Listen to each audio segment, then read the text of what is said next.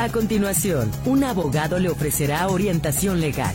Consúltelo. Esto es Con la ley en la mano.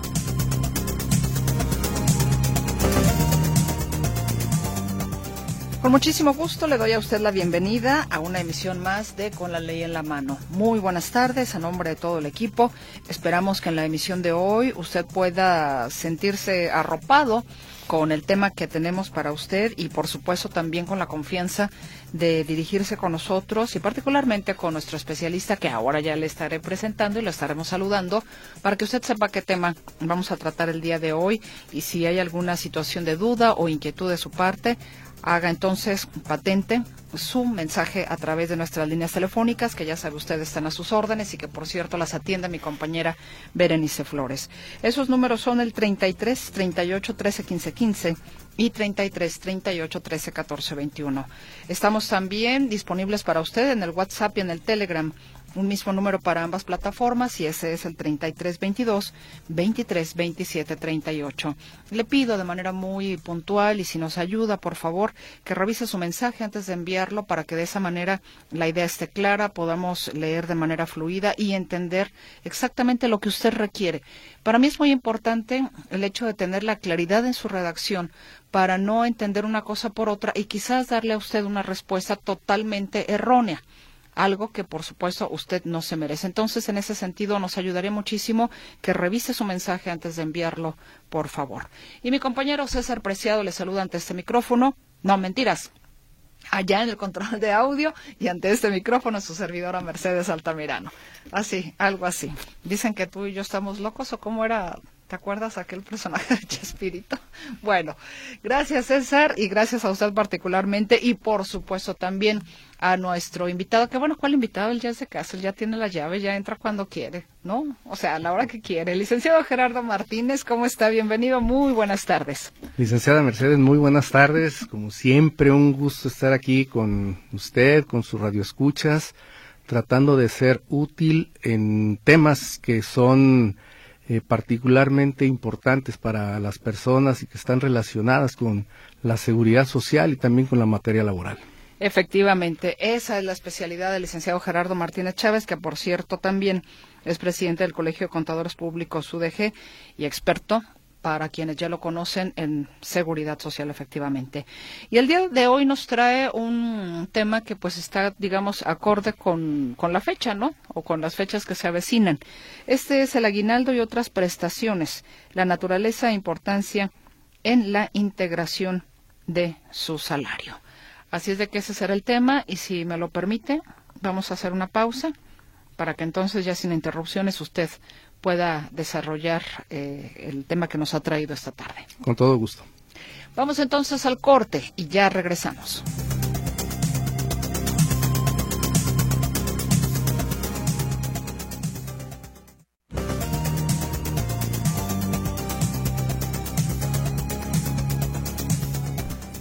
Nos acompaña, como ya le decía a usted, y si apenas nos está sintonizando, en esta ocasión no, está con nosotros aquí en cabina el licenciado Gerardo Martínez Chávez, presidente del Colegio de Contadores Públicos UDG y experto en seguridad social. El tema del día de hoy es el aguinaldo y otras prestaciones, la naturaleza e importancia en la integración de su salario. Y justamente es la época en la que, al cierre del año prácticamente, pues mucha gente recibe aguinaldo, ¿no? ¿Qué es esto del aguinaldo? ¿Por qué se da? Yo siempre pienso en aguinaldo como en piñatas, no sé por qué. ¿no? Será como ese regalo extra, algo. Pero ¿qué es el aguinaldo? ¿Cómo lo contempla la ley, por supuesto? ¿Quién lo puso en vigencia o, por qué esta prestación? Bien, el aguinaldo tiene su origen eh, con los celtas antes de Cristo y era una especie de intercambio que hacían con otras personas en donde les deseaban el bien y luego ya los romanos este, lo, continuaron. Eh, Aquí en, en México, Plutarco Elías Calles, en 1928, lo, lo dio a conocer el aguinaldo, pero fue a una manera de mm, voluntaria, que si los patrones querían ayudar a, sus trabajadores con algo. Entonces se puede decir que el, origen en México es 1928, con Plutarco Elías Calles. Pero fue hasta 1970, con la Ley Federal del Trabajo, en donde ya quedó instaurado como una obligación por parte del patrón darle eh, una cantidad de dinero a sus trabajadores. La tradición aquí en, México, eh, vamos a hablar de la tradición católica, es eh, viene de que los niños salen a las calles a pedir posada. Entonces, efectivamente, les regalan dulces, les regalan frutas en una canastita y esa posada vino a, transformarse en lo que sería un, aguinaldo. Y ese aguinaldo vino a tomarse como un derecho laboral, que ya para 1928, después de la constitución del 17, ya se empezaban a, a, cristalizar esos, esos derechos. Entonces, en la Ley de Federal del Trabajo de 1970, ya queda como una obligación que los patrones deberán de pagar a sus trabajadores un aguinaldo anual. Un aguinaldo se le puede llamar de muchas formas. Técnicamente yo cuando estoy ante grupos de, de, alumnos, posgrados, eh, diplomados, etcétera, la mayoría de, de las personas siempre me dicen el aguinaldo es una gratificación. Y no es tan mal. O sea, efectivamente tu patrón te, te gratifica, pero no por gratitud. O sea, no porque él esté agradecido contigo, sino porque es su obligación. Está obligado por ley. Está obligado por ley. Gratitud es como Mercedes, este, tú me caes bien, mira, aquí te muestro mi, mi gratitud con, con esto, ¿no? Entonces, hay quien lo, lo, lo, equipara a que sea una gratificación, no está mal, hay quien lo equipara a que pueda ser un premio, cualquier denominación que se le pueda equiparar al concepto está bien, a final de cuentas ese concepto se transformará y deberá de ser aguinaldo. La obligación legal es que el patrón debe de pagarlo antes del 20 de diciembre. Si lo paga el 15, si lo paga, por ejemplo, ahora que viene este, lo del tema del buen fin, que a los burócratas les adelantan eh, una quincena o la mitad de su aguinaldo, eh, no contravienen las disposiciones de ley, porque no establece la ley que se deba de pagar durante el mes de diciembre, sino que dice antes del 20 de diciembre. De tal suerte que si hay empresas particulares, empresas privadas, que acuerdan con sus trabajadores pagar una parte del aguinaldo en el mes de noviembre para que puedan aprovechar el, buen fin, ya costumbre acá también con nosotros, eh, no está mal. Lo que yo creo que sí está mal es que me ha tocado ver por ahí algunos casos muy aislados, pero sí yo los he visto, en que el patrón les va pagando a sus trabajadores en cada quincena o en cada semana. El aguinaldo. El aguinaldo, su parte proporcional, ¿sí? Si les tocan este 200 pesos a la semana, por poner un ejemplo, en la primera semana de, de, enero le pagan 200, en la segunda le pagan otros 200 y ahí se la llevan todo el año. Yo creo desde el punto de vista jurídico que aquí se pierde la, la, esencia de lo que es el aguinaldo, se pierde eh, la naturaleza, el para qué fue creado, para qué fue inventado el aguinaldo y puesto en la ley como una prestación. Y siempre eh, ha sido, desde tiempos eh, anteriores, que el aguinaldo, ya cuando se paga este, en efectivo, en monetario, como una prestación, como lo es, por ejemplo, en otros países de, de aquí de, Centro y Sudamérica, que no todos los países pagan aguinaldo, por ejemplo, Colombia, Perú, Venezuela, es para, es para hacer frente a los gastos de Navidad. La costumbre, principalmente quienes profesamos la religión católica, es que en Navidad intercambiamos regalos, Esos regalos son a manera de desearte lo mejor para el siguiente año, es mi afecto y mis mejores deseos. Entonces, la cena, la piñata, como usted lo comentó, que lo relaciona y está perfectamente bien relacionado también con una piñata, es precisamente para que el, trabajador, la trabajadora tenga un poco más de dinero y pueda hacer frente a esos gastos que son específicos de, de diciembre. Entonces, si hay una empresa que los está pagando en el transcurso del año, se disuelve. El trabajador difícilmente va a agarrar esos 200 pesos y los va a ahorrar y decir estos no los toco sino hasta el 15 de diciembre. Lo va a hacer parte de su gasto diario. Entonces ahí, ahí se desvirtúa, en mi opinión, se desvirtúa este, esa naturaleza. ¿Para qué fue eh, creado el aguinaldo? ¿Para qué fue puesto en el, el aguinaldo? El objetivo de... El objetivo del aguinaldo. ¿Eso uh -huh. se puede denunciar? Sí se podría denunciar. Este, no conozco yo antecedentes que diga que está bien o que está mal, ¿sí? -huh.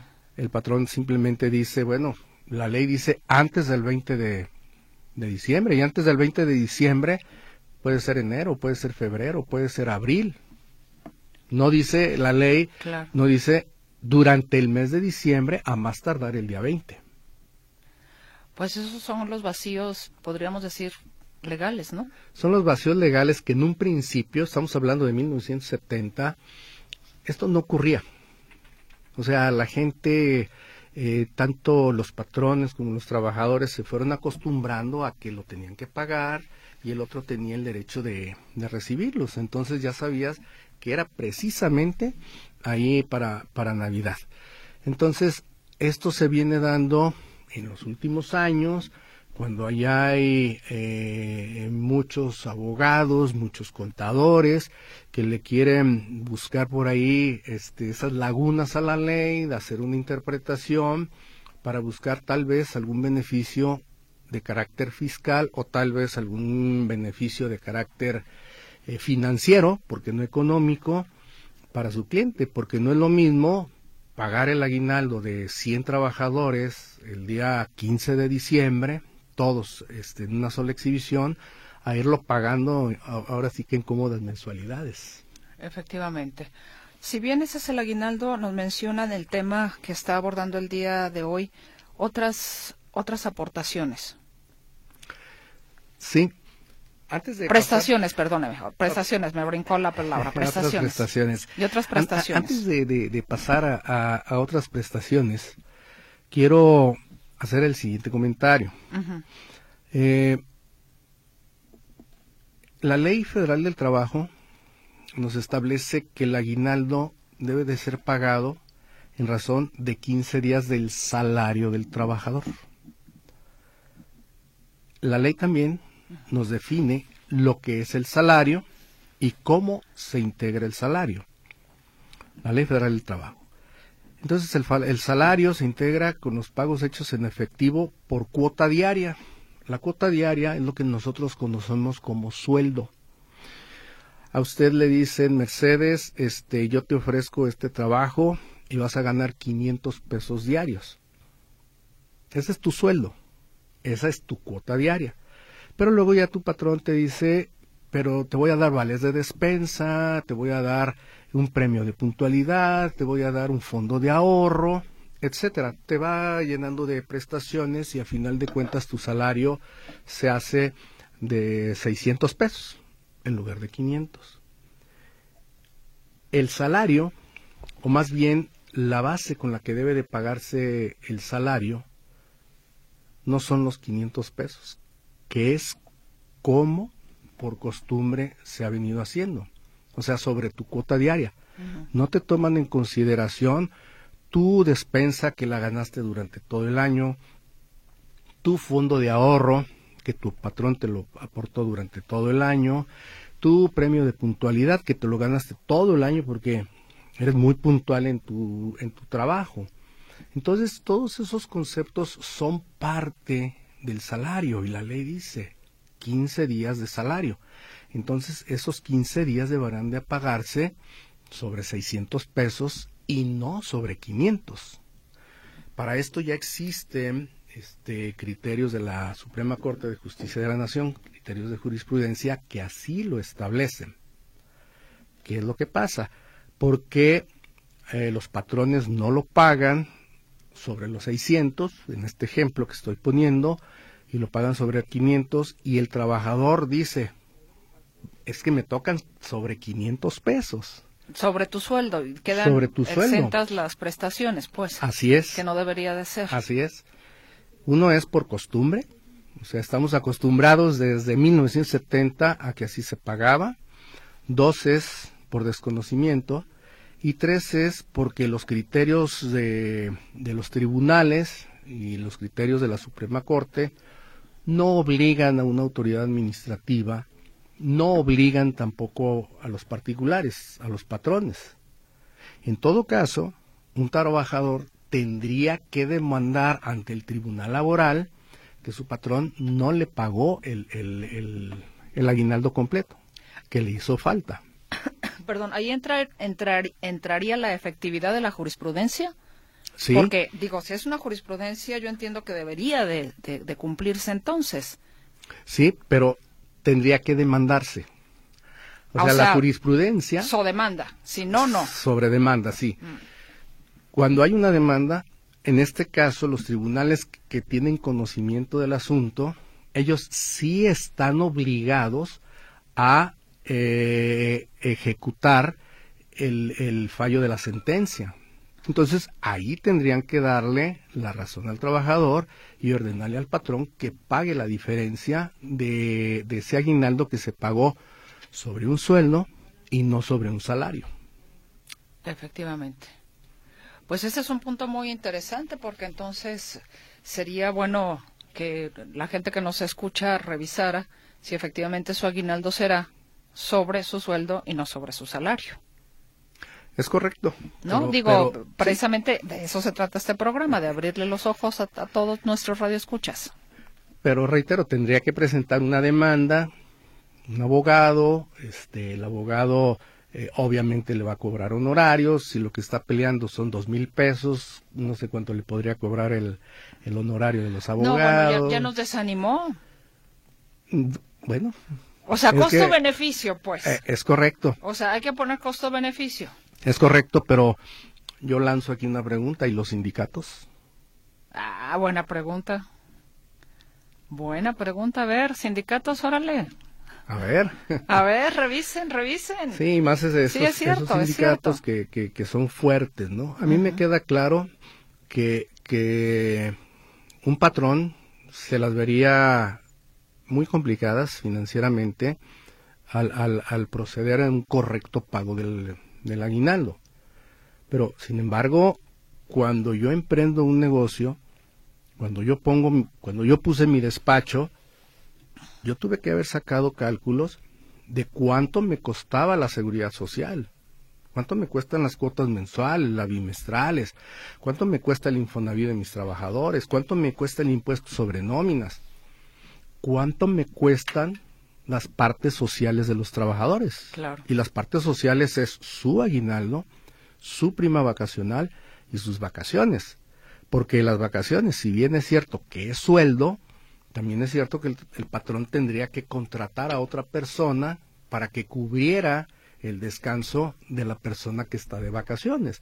Entonces, eh, es cuestión de, de, hacer esa proyección y por ahí al mí en, eh, cuando estaba en la facultad una, un maestro me dijo, dice, mira, mijera, si un negocio no te va para pagar, no te da para pagar impuestos, incluido el seguro social, no es negocio. O sea, ciérralo y dedícate a otra cosa. Y creo que tiene razón, porque todos cuando emprendemos un negocio, cualquiera que éste sea, pues tenemos la, la, la idea de tener una utilidad porque para eso lo hacemos, o sea, no lo, no, no lo hacemos para trabajar este gratis, ¿no? Sino decir, pongo a trabajar mi dinero, pongo a trabajar mi esfuerzo, de ahí me voy a mantener y quiero tener otro poquito de utilidad, pero que esa utilidad no sea a costa de los trabajadores. ¿Qué le parece por el tiempo y porque tenemos ya participación de nuestra audiencia las otras prestaciones, quizás una pincelada para eh, tenerlas en cuenta. Y le, recuerdo el tema para que no se me pierda, es el aguinaldo y otras prestaciones, la naturaleza e importancia en la integración de su salario.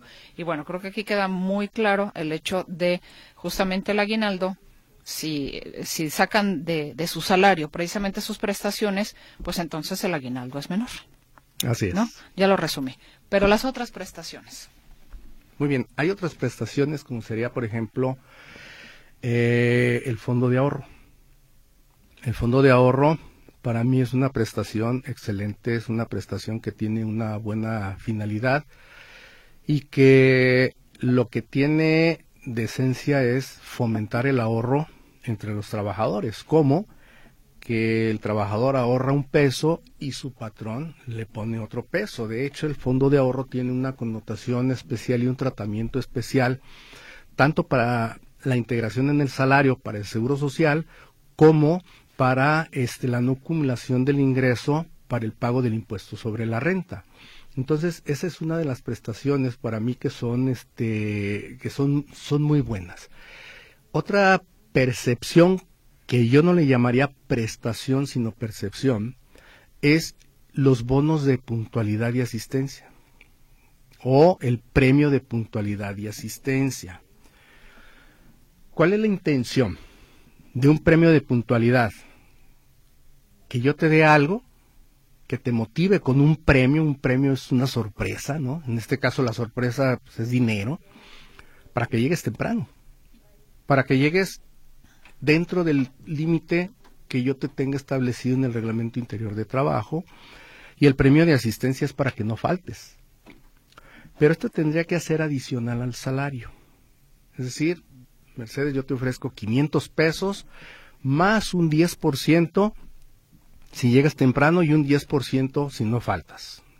Oh, entonces ya son 550 más otros 50, 600 pesos. Mi salario ya me salió de 600 pesos y efectivamente nunca llegué tarde y nunca falté y estuve ganando 600 pesos. Eso está permitido en la ley.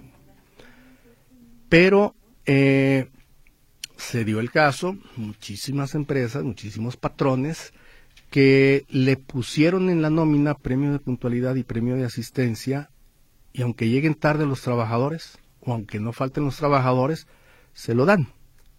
¿Esto qué quiere decir?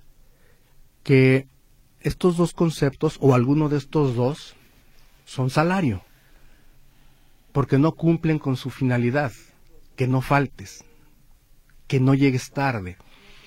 Entonces, cuando se desvirtúa esa, esa, eh, esa naturaleza de, de la percepción o de la prestación, cuando se quiere disfrazar un salario con algo para no integrarlo al pago de las bases de cuotas del Seguro Social, y aquí ya entro al Seguro Social, eso perjudica al trabajador, porque si bien es cierto que él recibe lo acordado, también es cierto que el salario que se va a tomar en cuenta para el pago de una incapacidad o para el pago de, de determinar el salario para calcular una pensión, no va a ser sobre 600, sino que va a ser sobre 500. Entonces ahí, eh, por medio de, una situación no correcta, no bien llevada por eh, eh, algún patrón que se encuentre en esa situación, está perjudicando al trabajador, porque eso lo lleva a que le paguen menos, a final de cuentas. Su salario este, va a ser el mismo, pero su pensión no. El pago de su incapacidad no. Entonces de ahí viene la correcta integración del salario base de cotización. Cada una de las prestaciones que recibe el trabajador, llámenlo en materia laboral o llámenlo en materia de seguro social, eh, tiene una finalidad. La despensa. ¿Para qué le dan despensa al trabajador? La despensa es eh, algo que se otorga a los trabajadores para que lleven a sus casas, para que su familia tenga un mínimo vital para subsistir. O sea, eso es una despensa y por ahí viene, por, de ahí se desprende entonces eh, el concepto de canasta básica o artículos de primera necesidad, que durante muchos años eh, esos famosos vales de despensa, iba uno a las tiendas de conveniencia y lo, lo cambiabas por lo que tú querías. Afortunadamente ya eh, de unos años para acá hay una supervisión muy estricta y no es posible cambiar los vales o los monederos electrónicos por artículos que no son de canasta básica o de primera necesidad. Entonces, ahí es un ejemplo de cómo se cumple con la verdadera esencia de la prestación a la percepción que está ofreciendo un patrón a sus trabajadores. Y de ahí los trabajadores pueden también este, sacar sus conclusiones si lo que están cotizando al Seguro Social es correcto o no es correcto porque al futuro les puede perjudicar. Es decir, tenemos que ver con lupa estas hojas que la propia empresa nos entrega de nuestras eh, prestaciones, deducciones, todo esto. Su nómina. Su nómina, pues, en pocas palabras. Y también ver este con cuánto están registrados en el Seguro Social. Ya hay una aplicación que te lo está diciendo. Ah, eso también, sí, sí, sí, es importante. Que a veces la gente ni se entera. Así es. O sea, pueden estar recibiendo, no sé, 200 pesos, pero resulta que están cotizando en el, en el seguro en 150, ¿no? Así es. O la empresa los tiene cotizando en 150, entonces, ¿dónde están los otros 50? ¿En dónde están? Sí. Pues son las cosas que definitivamente tenemos que ponernos muy, muy duchos como dicen por ahí. Y bueno, tenemos participación de nuestra audiencia, pero tenemos que hacer una pausa. ¿Qué le parece entonces si vamos a la misma? Les recuerdo con mucho gusto nuestros teléfonos aquí en cabina, 33 38 13 15 15. 33 38 13 14 21, el WhatsApp y el Telegram en el 33 22 23 27 38. Hoy lo que usted desea consultar en materia de seguridad social nos acompaña el licenciado Gerardo Martínez Chávez.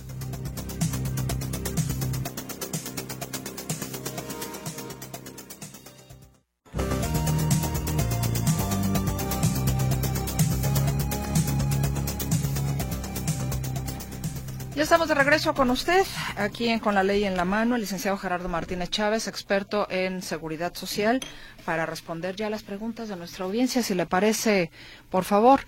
Eh, mire, nada más, antes de que comencemos ya con lo que es propio de este, de este tema, Teresa González, dejamos su tema para el siguiente programa porque no es del de la experiencia de, eso es una cuestión mercantil, no es del ámbito de la experiencia del licenciado Gerardo Martínez. Nos vemos ahora con, hola, buenas tardes, soy Marta Ramírez y tengo la duda de cuánto es el porcentaje que se deduce en el depósito de pensión del IMSS del 1 de noviembre. Gracias, saludos. El límite de porcentaje. ¿Cuál es el, ¿De cuánto es el porcentaje que se deduce en el depósito de pensión? del IMSS del 1 de noviembre. Pero se deduce en qué sentido, en impuestos o en qué, Marta? No, no sé si eso. estoy, estoy fuera de lugar. A ver, si nos puede aclarar. Sí, sí, sí. ajá, ¿cuál es el porcentaje que se deduce de qué? O sea, ¿de qué, de qué exactamente? Ajá, y del 1 de noviembre de, de, qué año, de qué, de qué, eh, de qué ley o de qué decreto. Buenas tardes, saludos al invitado. Gracias también por el saludo de Matías Castro. Nos dice, estoy pagando modalidad 40. Voy a pagar tres años en junio del año que viene. Cumplo 60 años de edad. Tengo dos años de sueldo diario de 460 pesos diarios y tres de 1.710 pesos diarios. Serían dos años de 460 pesos y tres años de 1.710 pesos diarios. Tengo 2.050 semanas de cotización. Si me voy a los 60 años pensionado, ¿con cuánto más o menos me iría un aproximado? No, no, no podría decirle porque hay que hacer varios cálculos, ¿no? Hay que sacar el salario de los últimos 1.750 días. Y para hacer el cálculo, lo que, sí le puedo decir es que si ya lo trae sobre 1.800 y ya trae más de 2.000 semanas, entonces su pensión, no sé, le va a quedar eh, sobre los 25 mil, pero no, no, no quiero decir una cantidad porque necesitamos hacer cálculos. Sí, y, son muchos los datos que nos da Matías, o sea, las matemáticas, sí me parece que en ese sentido tendrían que ser como bien analizaditas, ¿no? Digo, por las diferencias que tiene, de cuánto le daban diariamente, en cuántos años, yo creo que... Lo que sí, las semanas que tiene le van a ayudar mucho. Señora Vega, gracias también por su comunicación. Le mandamos un saludo, pero pues también el tema que usted aborda no tiene absolutamente nada que ver con la experiencia del licenciado Gerardo Martínez Chávez. Espero que me lo entienda, por favor. Anónimo, pregunto al invitado. Coticé al IMSS 1945 semanas consecutivas. Dejé de laborar 60 semanas. Reinicio a cotizar 18 semanas. Con esto se acaba la conservación de derechos que tenía. Únicamente coticé 18 semanas y vuelvo a quedar sin trabajo. No, por el, por el número de semanas que tiene, 1900 y fracción semanas, y que dejó 60 semanas, estamos hablando de poco más de un año, eh, y luego reingresa, aun que no hubiera reingresado, no pierde la conservación de derechos. Eh, ¿cuánto, ¿Cuánto tiempo tiene?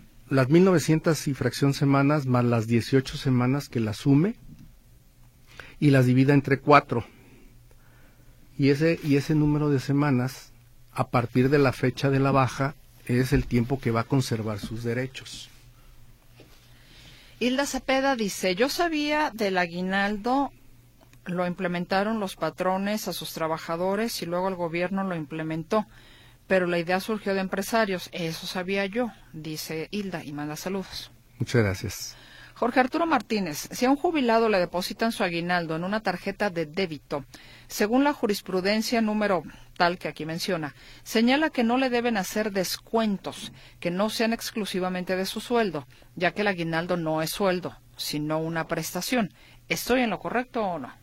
Eh, parcialmente está en lo correcto. La ley del impuesto sobre la renta establece que hay una exención para el pago de las gratificaciones y efectivamente van sobre 15 UMAS. ¿sí? Entonces, si no tiene ningún otro ingreso por concepto de gratificación, estaría exento. Nos dicen por otra parte, pregunta para el licenciado, ¿a los pensionados del IMSS se les descuenta el impuesto del aguinaldo? Porque no llegó completo. Gracias por su apoyo. Es la misma respuesta. Eh, si en el total de sus percepciones, no nada más como pensionado del IMSS, si tiene, por ejemplo, otro trabajo, eh, se suma el, el, total de las gratificaciones para aplicar la exención que tiene de acuerdo a la ley del impuesto sobre la renta. Si pasa esa, esa exención, que son 15 días, entonces sí hay una retención de impuesto sobre el excedente. Nos dicen, buenas tardes, Jesús Figueroa. ¿Qué hacer cuando les dan incapacidad a los empleados sin merecerla? ¿Dónde se puede impugnar en el IMSS? Lo que yo recomiendo es presentar un escrito en la clínica de ascripción del trabajador, haciendo una relatoría el por qué considera que es una incapacidad mal otorgada. Es decir, que el trabajador no tenga padecimiento que lo incapacite para trabajar. Si esto se acompaña de pruebas, como serían este, testimonios de, otros trabajadores o fotografías, etcétera, porque si ha sucedido, ayuda eh, todavía más al director de la unidad para revisar el expediente. En este caso, yo tengo entendido que solicita el director o el subdirector el expediente de la persona, llama al médico y analizan la situación patológica de la, de la persona, el padecimiento, para llegar a determinar si este procede o no procede ese tipo de, incapacidad. En caso de no proceder, la cancelan de inmediato. Armando Martínez le pregunta, y bueno, manda saludos. A mí no me dan aguinaldo. ¿Dónde reportar esta irregularidad? Bueno, pues en, la, en, en, la, en el Tribunal Laboral, por la vía este, laboral. Es en donde se debe de tener conocimiento. Bueno, vámonos de una vez a una pausa, ¿le parece bien? Y regresamos entonces para seguir con la participación de nuestros radioescuchas.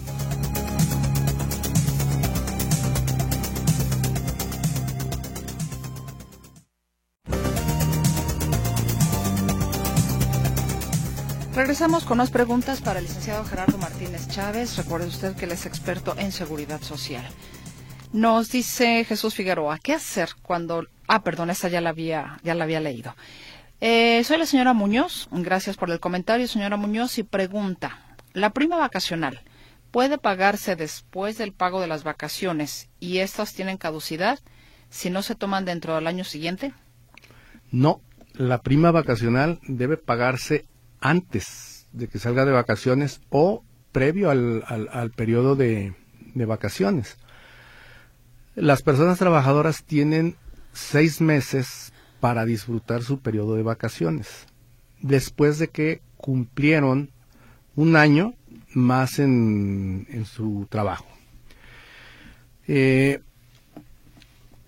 después de que cumplen un año, transcurren esos seis meses y en ese inter deben de, de, disfrutar las vacaciones. Y el año, la prescripción de las vacaciones, que es al año, inicia a correr a partir del día siguiente que terminaron los seis meses.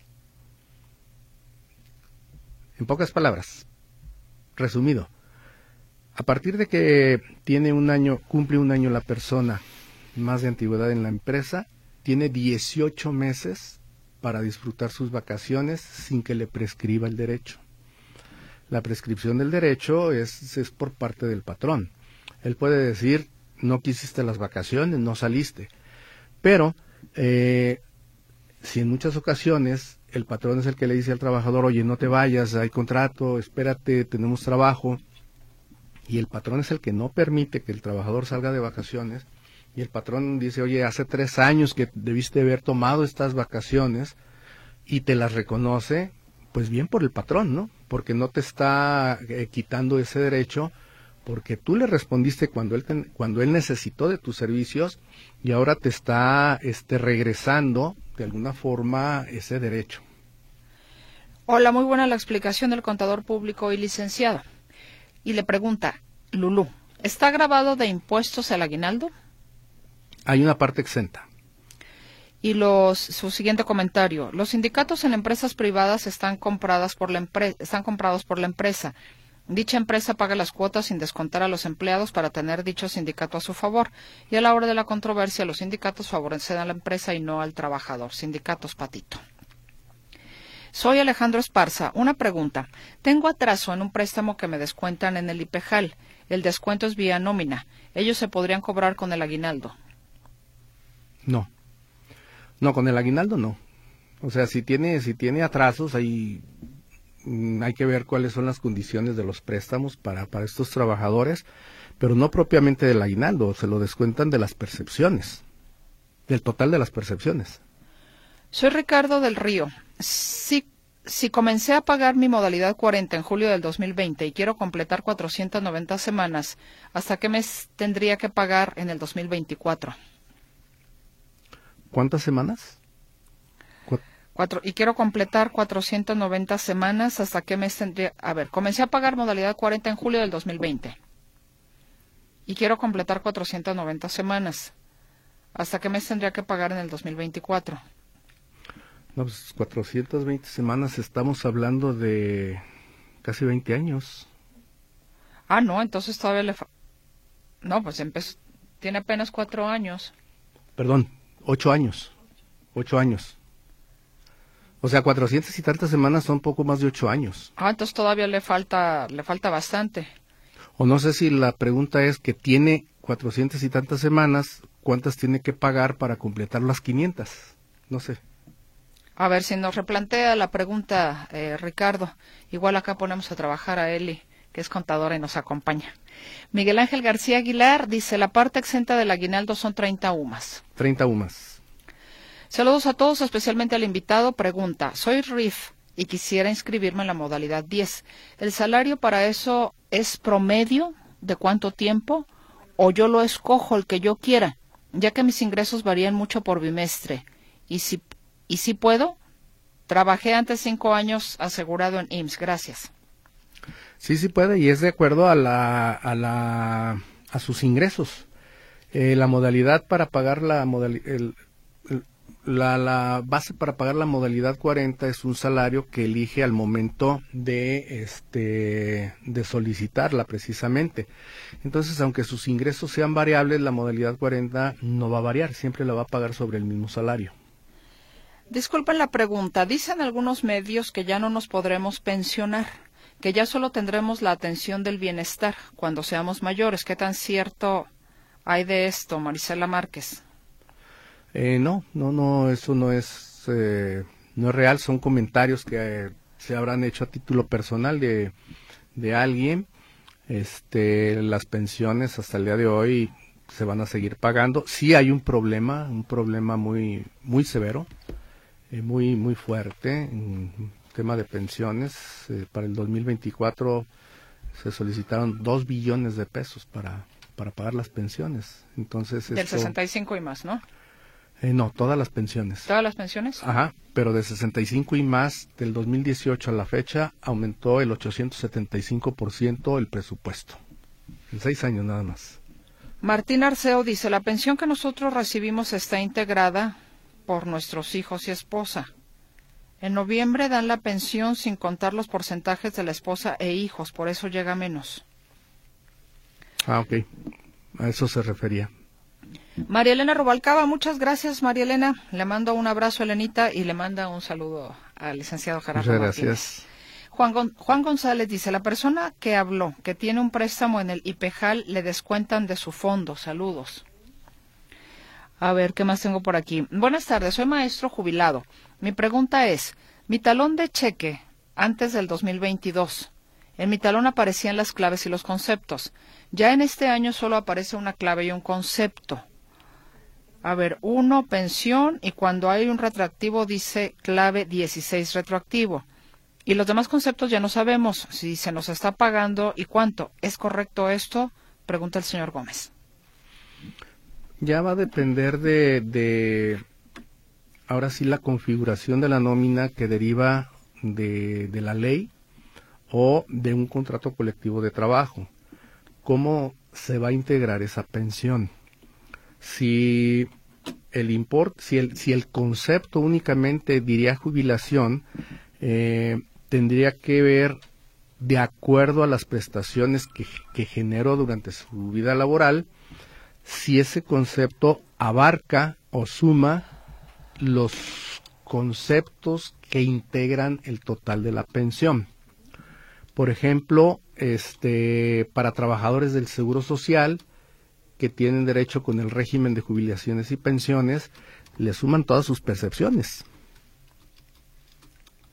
Para trabajadores del ISTE, le suman su salario básico nada más y dejan fuera otras percepciones. Entonces, eh, va a depender de, de, de las, uh, de los derechos laborales que tengan firmados con su sindicato o que estén establecidos en la ley. Tengo otra participación. Nos dicen, buenas tardes. Un caso de un tío que tiene la terminación en su número de afiliación del Seguro Social. Es de una persona pensionada, pero no recibe lo económico. ¿A dónde tenemos que ir para una asesoría? Gracias, soy Miguel Márquez. ¿No recibe pensión? ¿No entiendo? A ver, eh, tiene la terminación en su número de afiliación del Seguro Social. Es una persona pensionada, pero no recibe lo económico. O sea, está pensionado, pero no le pagan. No le pagan. Eso es lo que entiendo yo. Sí, así lo entendí. Uh -huh. ¿A dónde puede ir por asesoría? Bueno, le dejamos los teléfonos. Con usted mismo, pues sí.